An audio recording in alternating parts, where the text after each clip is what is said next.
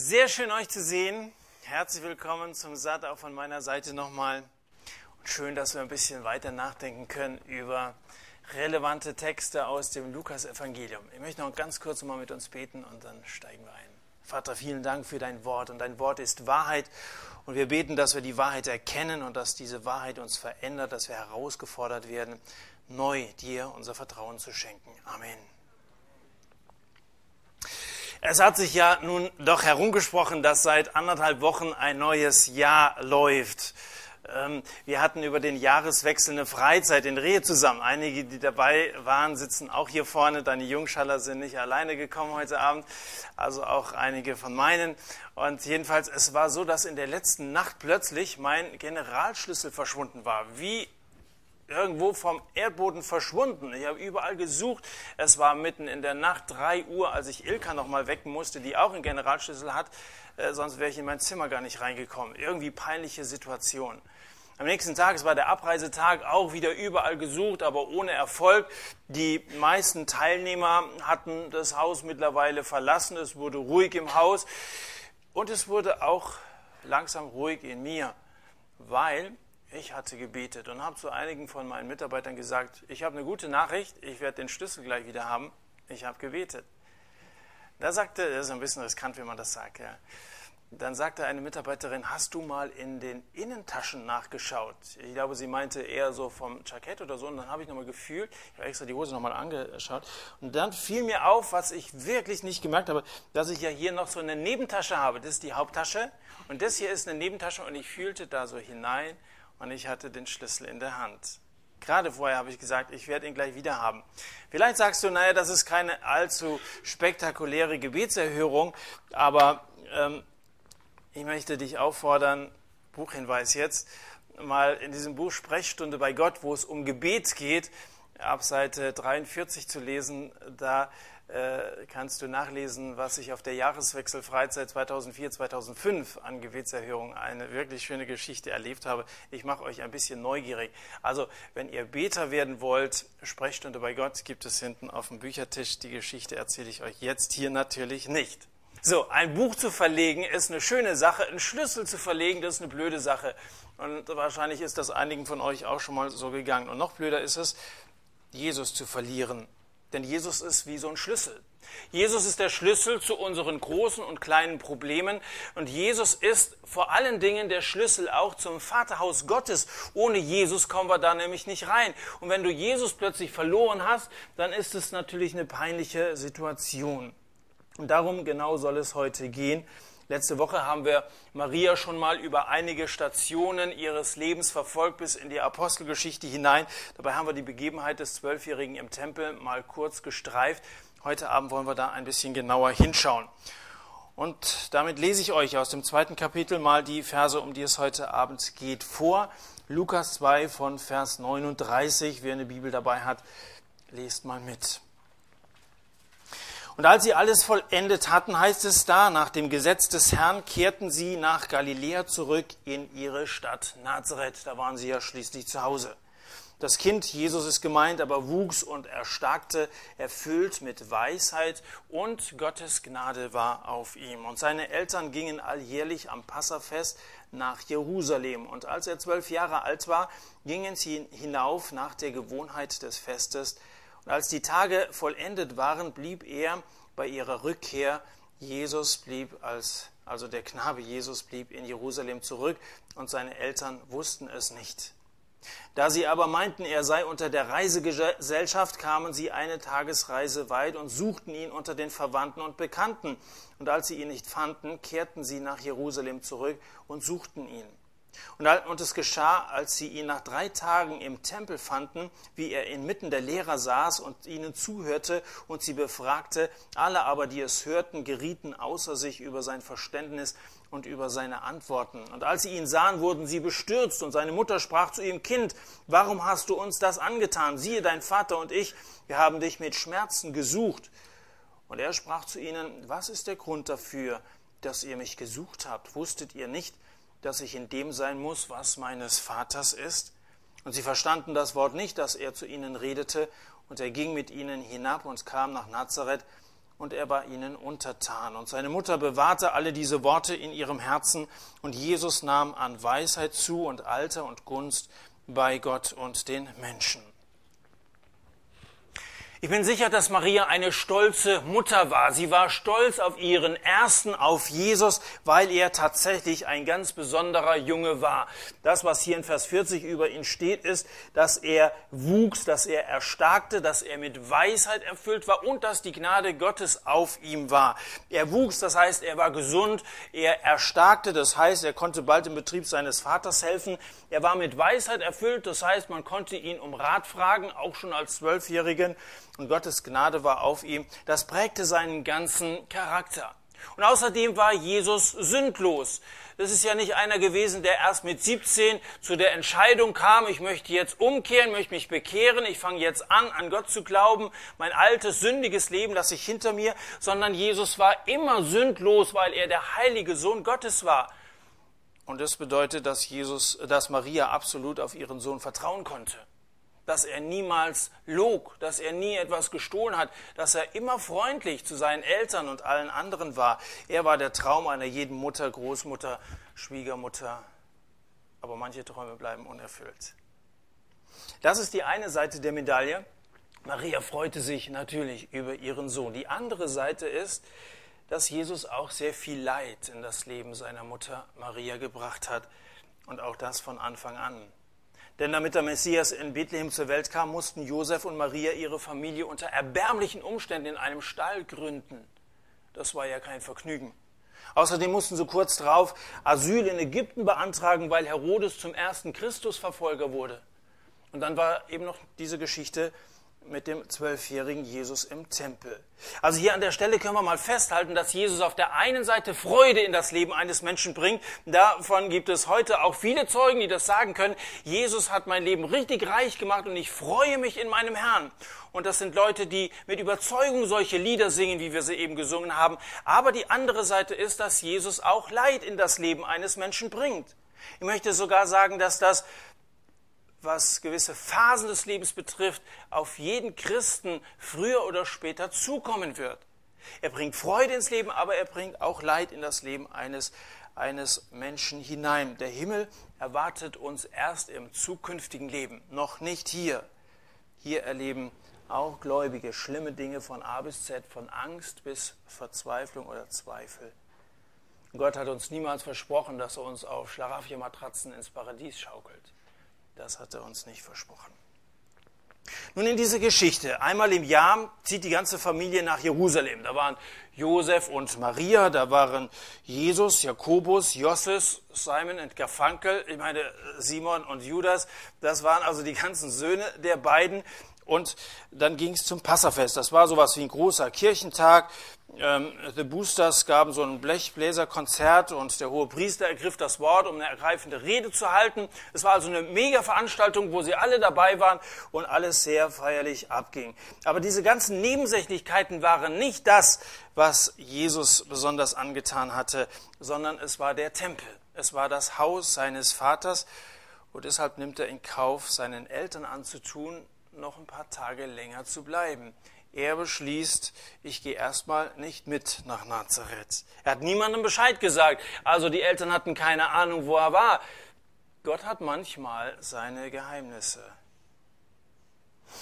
Irgendwo mitten im Konvoi zwischen Jerusalem und Jericho reisen unterdessen die Angehörigen der Zimmermannsfamilie. Jakobus, achtest du darauf, dass deine Brüder genug trinken? Ja, Mama. Wo ist eigentlich Jesus? fragt sie so ganz beiläufig. Wir keine Ahnung, winken die Brüder ab. Aber bestimmt bei den Verwandten, beruhigt sie Josef. Maria greift zum, na, Handy hatte sie nicht, zum Walkie-Talkie oder so, fragt, ist Jesus bei euch? Und als sie vom letzten Onkel und hinterletzten Nachbarn eine negative Antwort bekommen hat, ist sie wieder vor den Kopf geschlagen. Das tat richtig weh. Also hinterher hat sie gesagt, wir haben dich mit Schmerzen gesucht. Sie war auf einmal geschockt und erschrocken, denn diese Strecke zwischen Jerusalem und Jericho war keine ungefährliche Strecke. Ihr kennt vielleicht das Gleichnis vom barmherzigen Samariter. Da sind Räuber unterwegs gewesen und es hätte sein können, dass Jesus überfallen worden ist. Sie selbst, Jesus, äh, sie selbst, Maria, stand kurz vor einem Herzanfall. Was mag in der Frau vorgegangen sein? Ich habe mich mal versucht, so ein bisschen in sie hineinzuversetzen. Da hat sie vielleicht gedacht, da hat mir Gott also ein Kind anvertraut und sie hat sich ja wirklich gefreut über diesen Jesus. Zwölf Jahre, es waren die besten in ihrem Leben. Da hat mir Gott ein Kind anvertraut und er hat mir befohlen, auf ihn aufzupassen und nun ist er verloren. Und ich bin selber schuld, ich habe hier nicht richtig aufgepasst, ich habe versagt, vielleicht hat Gott mir diesen Jungen extra wieder abgenommen, weil ich unfähig bin. Kann ja sein, dass sie so gedacht hat. Ich vermute fast. Und das ging ihr durch und durch. Das war ein Riesenschock. Und ich möchte, dass wir das Ganze jetzt einmal auf uns beziehen, weil die Geschichte nicht aufgeschrieben worden ist für Maria, sondern die ist aufgeschrieben für uns heute. So ein Schreck, wie Maria damals bekommen hat, kann uns nämlich auch treffen. Da lebt jemand jahrelang in größter Selbstverständlichkeit mit Jesus. Kommst aus einer Familie, wo man dir von klein auf von Jesus erzählt hat und du bist irgendwann in das Alter eines 17-Jährigen gekommen und hast Jesus in dein Leben aufgenommen und du hast gute Erfahrungen im Leben als Christ gemacht. Da lief alles wirklich gut. Jesus ist mein Ein und alles, hast du gesungen. Eines deiner Lieblingslieder. Und dann auf einmal aus heiterem Himmel löst sich Jesus in Luft auf und du hast den Eindruck, der ist nicht mehr da. Und dann kann dich genauso ein Schock ergreifen, wie das die Maria auch erlebt hat. Er ist irgendwie weg. Es gibt Christen, die nach Jahren plötzlich keine Heilsgewissheit mehr haben, weil irgendwas abhanden gekommen ist. Hattest ohne Zweifel immer einen starken Glauben, aber auf einmal, es ist gar nicht so, dass du Jesus fallen gelassen hättest. Ich meine, das gibt es ja auch, dass Leute sich bewusst dazu entscheiden, dass sie sich mal eine Auszeit als Christ nehmen und sagen, ich will jetzt mal ein paar Jahre mein Leben genießen und dabei kann ich Jesus nicht gebrauchen. Wenn du also auf der Straße der Sünde abfährst, kannst mit rechnen, dass Jesus aussteigt. Also da in so einem Fall ist es kein Wunder, dass Jesus dann nicht mehr da ist. Der macht nicht alles mit. Aber ich meine jetzt eine Situation, wo du nicht ihn hast fallen lassen, sondern wo du ganz stark den Eindruck hast, dass er dich hat fallen lassen, dass er dich sitzen lassen hat, dass er dich irgendwie plötzlich dir selber überlässt. Das mag nicht allzu oft vorkommen, aber dass Gott seine Leute solchen Prüfungen unterzieht, das kommt vor. Er macht ab und zu in seinem Volk Stichproben. Bei Elia war das so. Der hatte plötzlich so einen Eindruck, dass er ganz alleine ist. Oder bei Hiob, das ist vielleicht das, das bekannteste Beispiel. Oder auch bei Josua. Der hatte gerade den spektakulären Fall der Mauern Jerichos erlebt. Das war ja nun wirklich eine Geschichte, die sich im ganzen Land wie ein Lauffeuer rumgesprochen hatte. Dieser gewaltige Sieg über die in Jericho. Er war ein Eroberer Gottes, sei stark und mutig, hatte Gott ihm mal geraten und er versuchte sich so gut wie er konnte daran zu halten. Ein starker, mutiger Mann Gottes. Und dann von Jericho ging es nach Ai. Ai, wie niedlich und klein war dieses Ei. Und die Kundschafter waren der Meinung, es ist ausreichend, wenn wir zwei bis dreitausend Männer hinschicken. Das sind nicht allzu viel, die können uns nicht viel. Also sie waren ein bisschen überheblich und wurden von den Bewohnern von Ai vernichtend geschlagen. Und diese Niederlage veranlasste Josua beinahe sein Amt niederzulegen und zu sagen, jetzt, er hat die Welt nicht mehr verstanden, Für, der, der konnte es nicht, nicht fassen, der zerriss seine Kleider und schrie herzzerreißend zu Gott, warum hast du uns überhaupt über den Jordan geführt? Hast du gewollt, dass uns die Ammoniter, dass sie uns vernichten? Wir sind ja hier in eine Falle reingeraten. Und sein Glaube ist zutiefst erschüttert worden. Zuweilen wird der Glaube von großen Gottesmännern und Frauen ganz klein. Und dann nimmt Gott ihnen ihren Mut, dann nimmt Gott ihnen ihre Entschlossenheit, dann nimmt Gott seinen Leuten manchmal Jesus. Und dann ist er weg, hat er sich wie in Luft aufgelöst und dann stehst du geschockt da, wie die Maria damals. Das ist gemein, wenn Gott sowas macht, oder? Aber Gott ist nicht gemein. Gott ist ein gütiger Gott. Gott ist ein gnädiger Gott und die Motivation für all sein Handeln mit seinen Leuten ist seine Güte und ist seine Gnade in jedem Fall. Und es mögen zwei Gründe sein, die Gott dazu veranlassen, manchmal in Anführungszeichen Jesus wegzunehmen. Jesus hat sich ja damals nicht in Luft aufgelöst, der war ja nicht wirklich weg, der war ja da, nur wussten sie nicht wo. Das war das Problem. Und so nimmt Jesus ja, oder nimmt Gott nicht Jesus wirklich weg, aber es kommt uns manchmal so vor, als sei er weg.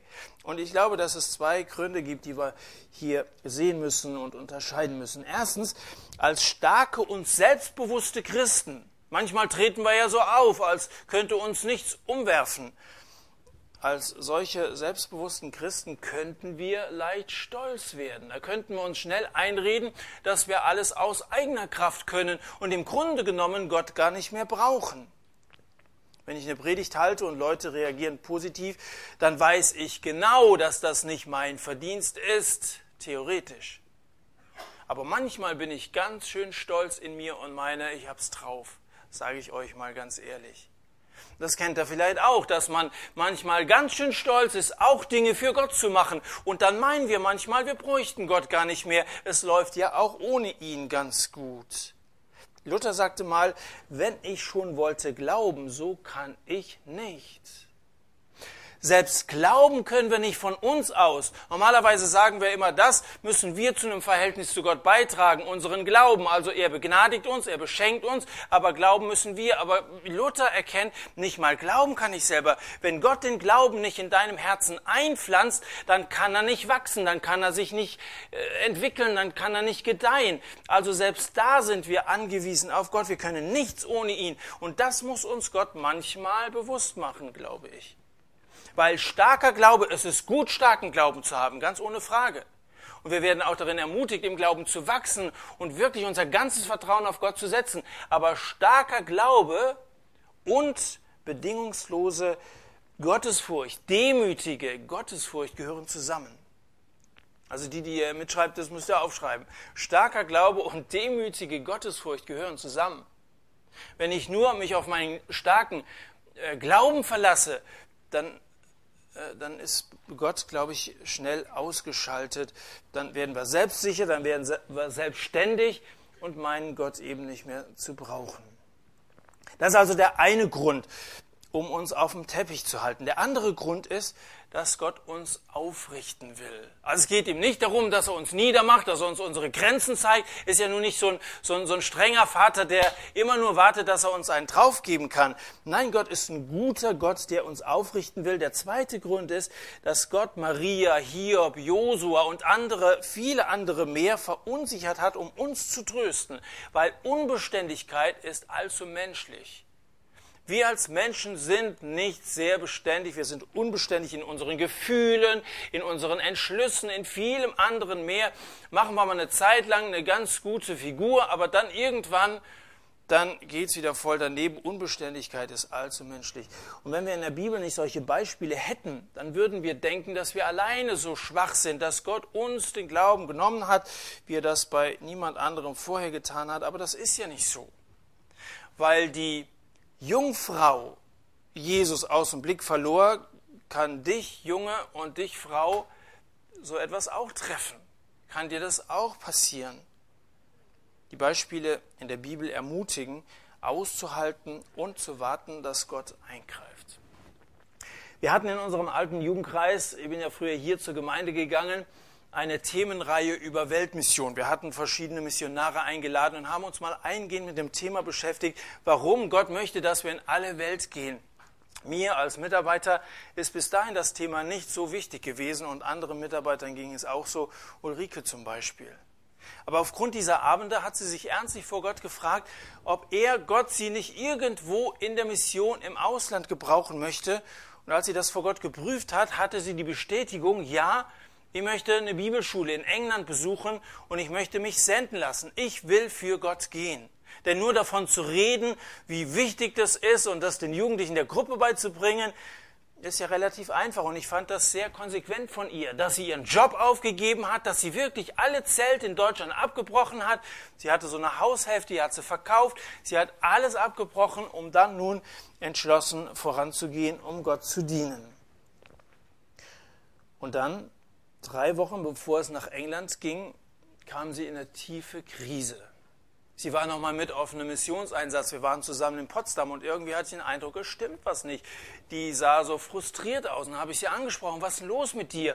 Und dann druckste sie so herum und dann hat sie sich mir anvertraut und hat sie gesagt, ich habe den Eindruck, dass, dass Gott nicht mehr da ist. Ich habe den Eindruck, er, er interessiert sich nicht mehr. Ich, ich spüre überhaupt nichts mehr von Gott. Und wenn ich, wenn ich könnte, sagte sie, würde ich meine ganzen Pläne, die ich jetzt hatte, begraben und ich würde wieder zurück.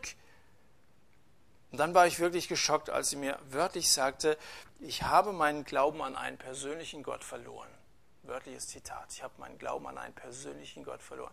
Wenn das irgendjemand gesagt hätte, man redet ja manchmal mit Leuten, die so über Gott philosophieren oder so. Aber das hat ja eine Frau gesagt, die sich gerade dazu entschieden hat, Gott hauptamtlich zu dienen. Und die sagt ja, mein Glauben an persönlichen Gott verloren. Das hat mich wirklich erschrocken. Aber es gab, es gab kein Zurück mehr. Die abgerissenen Brücken hinter ihr konnten so schnell nicht ersetzt werden und damit blieb ihr, blieb ihr nichts anderes übrig, als nach England zur Bibelschule zu gehen. Und drei Wochen später bekam ich einen Brief von ihr. Und da schrieb sie, dass Gott ihr auf einmal in einer der ersten Unterrichtsstunden dort in England deutlich, wie es deutlicher nicht ging, gezeigt hat, dass sie am richtigen Platz war ein freudestrahlender Brief und man hatte dann wirklich den Eindruck, sie ist da, wo Gott sie hingesandt hat.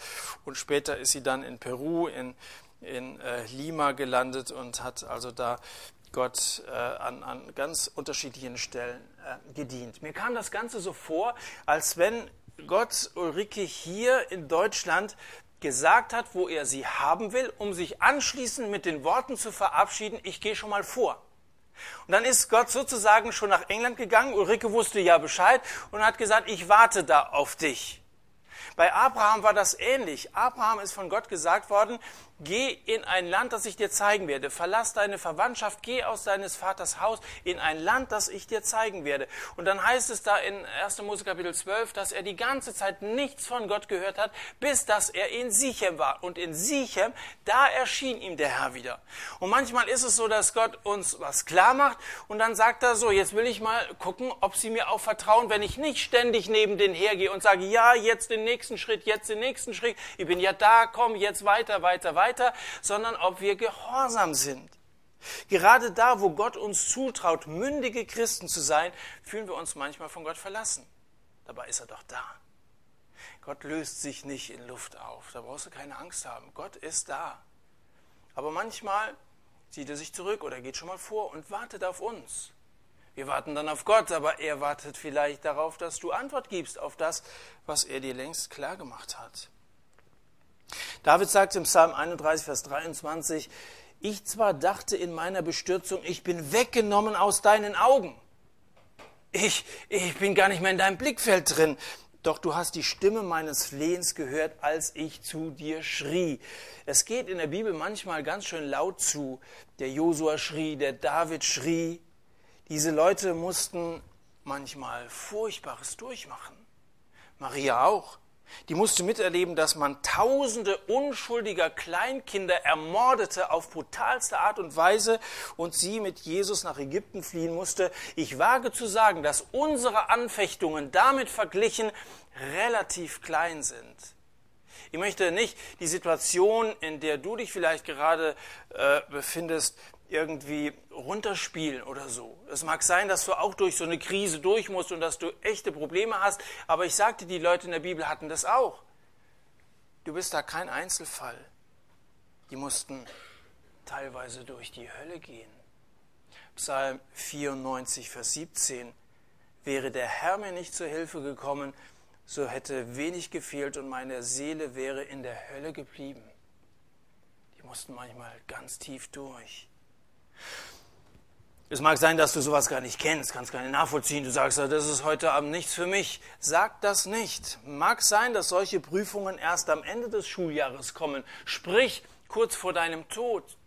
Habe dieser Woche während der Allianz Gebetswoche mit einem älteren Glaubensbruder aus Manderbach, der bei mir in der Straße wohnt, geredet, der mir erzählte, dass er vor drei Wochen Herzinfarkt hatte und dass er ganz nah dran war, diese Schwelle ins Vaterhaus Gottes zu tun. Dann hat er mir gesagt, wenn man dann in so einer Situation erst anfangen muss zu suchen, dann ist es zu spät, dann muss man es haben. Und Matthew Henry hat einmal gesagt, es sollte der Sinn eines jeden Tages sein, uns auf den letzten vorzubereiten.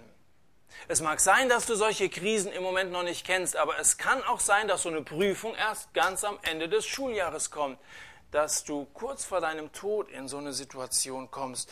Und bis dahin solltest du von solchen Beispielen in der Bibel gelernt haben, um dann gewappnet zu sein. Also die Bibel nennt Krisen, die redet ganz offen darüber. Ist ja nicht so, dass da immer nur Lobpreis in den Psalmen steht. Ganz im Gegenteil, das sind manchmal Psalmen, die durch tiefste Dunkelheit hindurchführen. Sie nennt Krisen und jeder Christ kennt Krisen. Aber diese Geschichte hier in Lukas 2 zeigt auch, wo wir Hilfe bekommen können. Nachdem nämlich Maria und Josef alle Angehörigen und Freunde angehört und freundliche, wir wissen auch nicht, wo er ist, Antworten bekommen haben, kehren sie wieder zurück nach Jerusalem. Dort suchen sie ihn in jeder Disco, in jeder Jugendherberge, in jedem Zeltlager. Und nach drei Tagen finden sie ihn nicht in einer Disco, sondern in einer Diskussion. Da sitzt er da mit den Lehrern im Tempel zusammen und redet über die Bibel, über das Alte Testament, über die Lehre. Bei den Juden äußerte sich die Liebe zu Gott nämlich nicht nur in Gefühlen, sondern sie lebten den Glauben an Gott in der Lehre. Es war ihnen ganz wichtig, was Gott ihnen aufgeschrieben hat und dass sie sich nach dem richten, was Gott von ihnen im Gesetz erwartete. Und so unterhielten die sich über das Gesetz Gottes und Jesus war dabei, weil es ihm auch sehr, sehr wichtig war, über die Bibel zu reden und die Bibel aufs Leben anzuwenden. Also Jesus unterhielt sich angeregt und die Maria, als sie dann kam, hat sie aufgeregt. Wo warst denn du die ganze Zeit? Du, du, hast uns, du hast uns ja zu Tode erschreckt. Warum hast niemand Bescheid gesagt? So ist die Stimmung gewesen. Also eine gute Stimmung war es jedenfalls nicht. Ich weiß nicht, wie es bei dir zu Hause ist, wenn ausgemacht war, dass du um halb elf zu Hause sein sollst und um Mitternacht ist immer noch nichts von dir zu sehen. Ja, also ungefähr ahnen, wie also Maria und Josef hier drauf gewesen sind. Und dann stellt Jesus eine interessante Frage. Dann fragt er, warum habt ihr mich gesucht? Ja, das solltest du nicht tun, wenn deine Eltern also so, so was äh, mit dir besprechen. Aber er fragt, warum habt ihr mich gesucht? Aber es ging ja, glaube ich, weniger um die Suche an sich, denn es war in Ordnung, dass sie ihn gesucht haben. Es war verständlich, dass sie ihn gesucht haben. Und es ist immer gut, wenn du Jesus also irgendwie vermisst in deinem Leben, dass du dich auf die Suche machst. Es geht hier bei dieser fast vorwurfsvollen Frage nicht um die Suche an sich, sondern es geht mehr um die Frage, warum habt ihr mich so lange gesucht? Die waren drei Tage unterwegs. Die kamen Jerusalem an und dann haben sie eben überall erstmal gesucht und kamen relativ spät darauf, er könnte vielleicht auch im Tempel sein. Deswegen fragt er, warum habt ihr mich so lange gesucht? Warum seid ihr nicht drauf gekommen, dass ich hier sein könnte? Hier zeigt uns Gott zum einen, dass wir Jesus finden können. Wer sucht, der findet. Gott lässt sich finden von dem, der aufrichtig sucht. Und die Bibel gibt uns hier einen wichtigen Hinweis, wo wir ihn finden können, nämlich im Tempel. Wusstet ihr nicht, dass ich in dem sein muss, was meines Vaters ist? Jesus lässt sich im Tempel finden. Der Tempel ist das, was Gottes ist. Ich muss in dem sein, was meines Vaters ist. Jetzt könnten Leute ja sagen, ja Moment, was Gottes ist, das kann man auch sehr viel weiterziehen, weil es gibt ja nichts, was nicht Gottes ist. Gott gehört alles. Steht auch mal irgendwo in einem Psalm, dass Gott alles gehört. Also Gott ist wirklich reich. Du meinst, ein bisschen Kröten zu haben, das gehört letztendlich Gott. Alle äh, Gelder und alle Reichtum und jeder Planet und jeder Sonnenaufgang, alles gehört Gott. Und wenn es dann heißt, in dem sein, was Gottes ist, dann kann man Gott ja überall finden, weil alles ist Gottes. Wenn dem so wäre, wäre der Tempel damals überflüssig gewesen. Jesus meint eindeutig mit dem, was Gottes ist, diesen Ort, wo er sich gerade befand, den Tempel, damals in Jerusalem. Der Tempel ist der besondere, ist der spezielle, ist der einzigartige, ist der heilige Ort, an dem Gott wohnt. Heilig, du kannst sagen, Heiligtum und Tempel ist das gleiche Wort im Griechischen. Heilig bedeutet in dieser von Sünde infizierten Welt alles, was noch gesund ist, was unter Quarantäne steht, weißt du, was abgesondert ist, was nichts mit dieser Sünde zu tun hat, was etwas von Gott bereitgehaltenes ist, wo er unter Menschen wohnen kann. Und heilig ist nicht das, was Menschen für heilig erklären, sondern das, was Gott für heilig erklärt. Und das ist zum einen der Tempel. 1. Korinther 3, Vers 17 sagt das. Und das ist zum anderen das Gesetz. Römer 7, Vers 12 sagt das. Das sind die beiden Gegenstände, sage ich mal, die im Neuen Testament als heilig bezeichnet werden. Es ist der Tempel und es ist das Gesetz, es ist die Gemeinde und es ist das Wort Gottes. Da findest du Jesus und nirgendwo anders. Zuerst hatten Josef und Maria unter den Verwandten gesucht. Schön, wenn deine Eltern und wenn andere Verwandte gläubig sind, aber das rettet dich nicht. Dort findest du Jesus nicht, nicht unter den Verwandten. Dann haben sie unter den Bekannten gesucht. Schön, wenn du viele Freunde hast. Deine Bekannten möchten sogar ein Bekenntnis haben, aber da findest du Jesus dennoch nicht.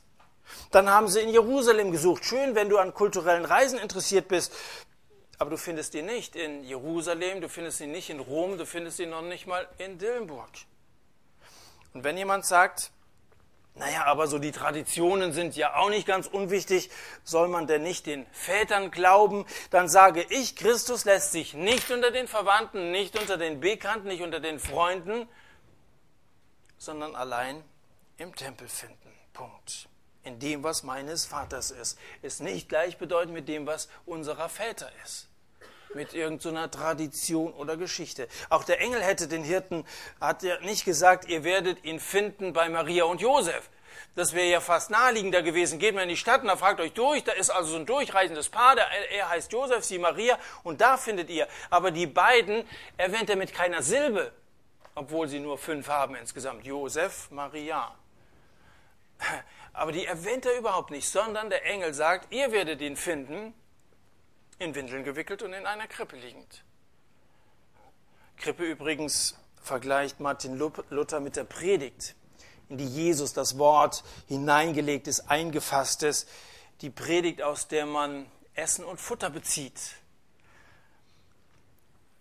Du sagst, das ist ein bisschen überspitzt, wenn man solche Vergleiche herstellt. Ich habe so viel Respekt vor Luther, dass ich vor dem Futtervergleich nicht, also will ich nicht kritisieren. Aber mit diesem Futter der Bibel solltest du deine Seele vollschlagen. Lies die Bibel. Wenn du Jesus finden willst, dann lies die Bibel. Erschreckend viele Teenager leiden unter geistlicher Magersucht. Es ist wirklich manchmal erschreckend, wenn man mit jungen Leuten, die im christlichen Elternhaus groß geworden sind, redet, dass die die einfachsten Zusammenhänge in der Bibel überhaupt nicht begriffen haben. Da fasten viele und man will nicht zu dick werden man will es nicht übertreiben oder man hat keine Zeit dafür oder ich weiß nicht, woran es liegt, aber es ist unglaublich wichtig, dass wir, dass wir Jesus in seinen Worten finden und dass wir ihm da begegnen und dass es da zu einer Gemeinschaft kommt, dass wir uns von Gott ansprechen lassen. Das ist unglaublich wichtig. Man kann sich nicht gesund entwickeln, wenn man sich nicht ernährt, ist doch völlig klar und geistlich. Es ist kein Wunder, dass du vielleicht in manche Krisen hineingerätst, weil du dieses Fundament, die Nahrung, die Gott dir anbietet, nicht zu dir nimmst. In dem, was meines Vaters ist, wenn uns das nur klar wäre, weißt du, dann wären solche Traditionen, dann wären die Väter und so weiter, wäre alles völlig zweitrangig, dann wären wir geistlich gesund und dann wären wir selbst, dann wüssten wir, wo es lang geht, dann hätten wir viel weniger Schwierigkeiten in unserem Glaubensleben, wenn wir die Prinzipien Gottes verinnerlicht hätten. Tradition. Ich möchte nicht sagen, Tradition ist völlig unwichtig. Weißt du, Traditionen sind wie Straßenlaternen, die uns den Weg erhellen. Aber Betrunkene halten sich daran fest. Das ist das Problem. Das ist schon so, dass wir irgendwie die Überlieferung der Väter ernst nehmen sollten. Die sind uns ja einen Weg vorausgegangen. Das sind gewisse Vorbilder. Aber daran festhalten darfst du nicht da, sondern halt dich an Jesus fest. Der wird dir deinen Weg zeigen. Alle Bücher, Artikel, Filme, Reden, die gehalten worden sind, können irren und die bringen Wahres und Unwahres nebeneinander. Neuzeitliche Prediger haben wahrscheinlich nicht so viel vom Heiligen Geist wie Maria hatte, aber selbst die irrte. Die irrte umher in Jerusalem und die fand ihn nicht. Und dann steht hier, die verstand das Wort nicht, was er zu ihnen redet, die, die, die kapierte gar nichts. Also diese perfekte Jungfrau, wie sie da von manchen Vertretern der Christenheit bezeichnet wird, ist das nicht gewesen. Irrtumslos ist alleine die Heilige Schrift, da wo ich Jesus finde. Ein kleinen Nebengedanken noch, manchmal wird heute unterschieden zwischen Bibeltreuen und Jesus-Treuen. Da werden so Leute wie ich kritisiert, die sagen, ihr müsst mehr in der Bibel lesen, sagen, sie müsst doch an Jesus glauben und wir sind doch nicht so, so schriftgläubig oder so. Natürlich kann das Herz von Menschen kalt bleiben, die jetzt nur den Buchstaben erforschen und keine Beziehung zu Jesus haben. Es gibt so Leute, das sind, das sind wirklich kalte Theoretiker. Und die können auch manchmal eiskalt mit der Bibel als Waffe umgehen und dir links und rechts um die Ohren hauen. Ich möchte nicht so ein Bibelgläubiger sein, der keine Beziehung zu Jesus hat. Aber ich bin ganz dagegen, dass man versucht, Bibeltreue und Jesustreue gegeneinander auszuspielen. Das gehört zusammen. Die Bibel kann mir sehr gut helfen zum Glauben, zu einer Beziehung zu Jesus. Aber das Glaubensleben gehört natürlich dazu. Letzte Woche haben wir schon gehört, Simeon fand Jesus im Tempel. Maria und Josef fanden Jesus im Tempel.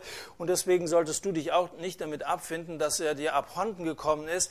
Wer mich von Herzen suchen wird, der wird mich auch finden. Und ich habe euch heute Abend gesagt, wo ihr ihn finden könnt. Wie endete die ganze Geschichte? Man hätte jetzt erwarten können, und er ging nicht mit ihnen hinab. Er hat jetzt so die, die jüdische äh, äh, High Society kennengelernt, er hat sich mit den Gelehrten unterhalten und das hat ihn also so beeindruckt und die Leute hat es ja auch beeindruckt, dass er gleich da geblieben ist, aber so war es nicht. Er ging mit ihnen hinab, kam nach Nazareth und er war ihnen untertan, steht am Ende der Geschichte. Jesus hatte eine erstaunliche Bibelkenntnis, er hatte einen starken Glauben und er hatte unbedingten Gehorsam dem Vater gegenüber. Und letzteres macht demütig. Wenn du dich bereit erklärst, Gottes Gehorsam zu sein, dann bist du ein Mensch, der kein Problem damit hat, sich unterzuordnen. Jesus hatte auch kein Problem damit, sich seinen Eltern unterzuordnen. Hast du Jesus verloren? dann musst du ihn wiederfinden. Denn ohne Jesus ist der Mensch verloren. Dazu möchte ich dich ermutigen, dich auf die Suche zu machen. Vielleicht bist du jemand, der noch gar nie gefunden hat, der sich interessiert für diese Themen. Such Jesus, lies die Bibel oder lass uns heute Abend hier ins Gespräch kommen. Ich möchte gerne versuchen, anhand von fünf Punkten zu erklären, wie man Christ werden kann und was es bedeutet, als Christ zu leben. Und wenn er dir abhanden gekommen ist, dann lass uns auch drüber reden. Wir können zusammen beten, wir können gemeinsam suchen und ich bin ganz sicher, dass er sich finden lassen will. Wir wollen jetzt, wie wir das sonst auch machen, so eine Zeit der Stille haben, eine Zeit, wo du persönlich für dich beten kannst, wo du auf das, was Gott dir heute Abend klar gemacht hat, antworten kannst. Und nach dieser Zeit, einer knappen Minute, schließe ich dann hier mit einem Gebet ab.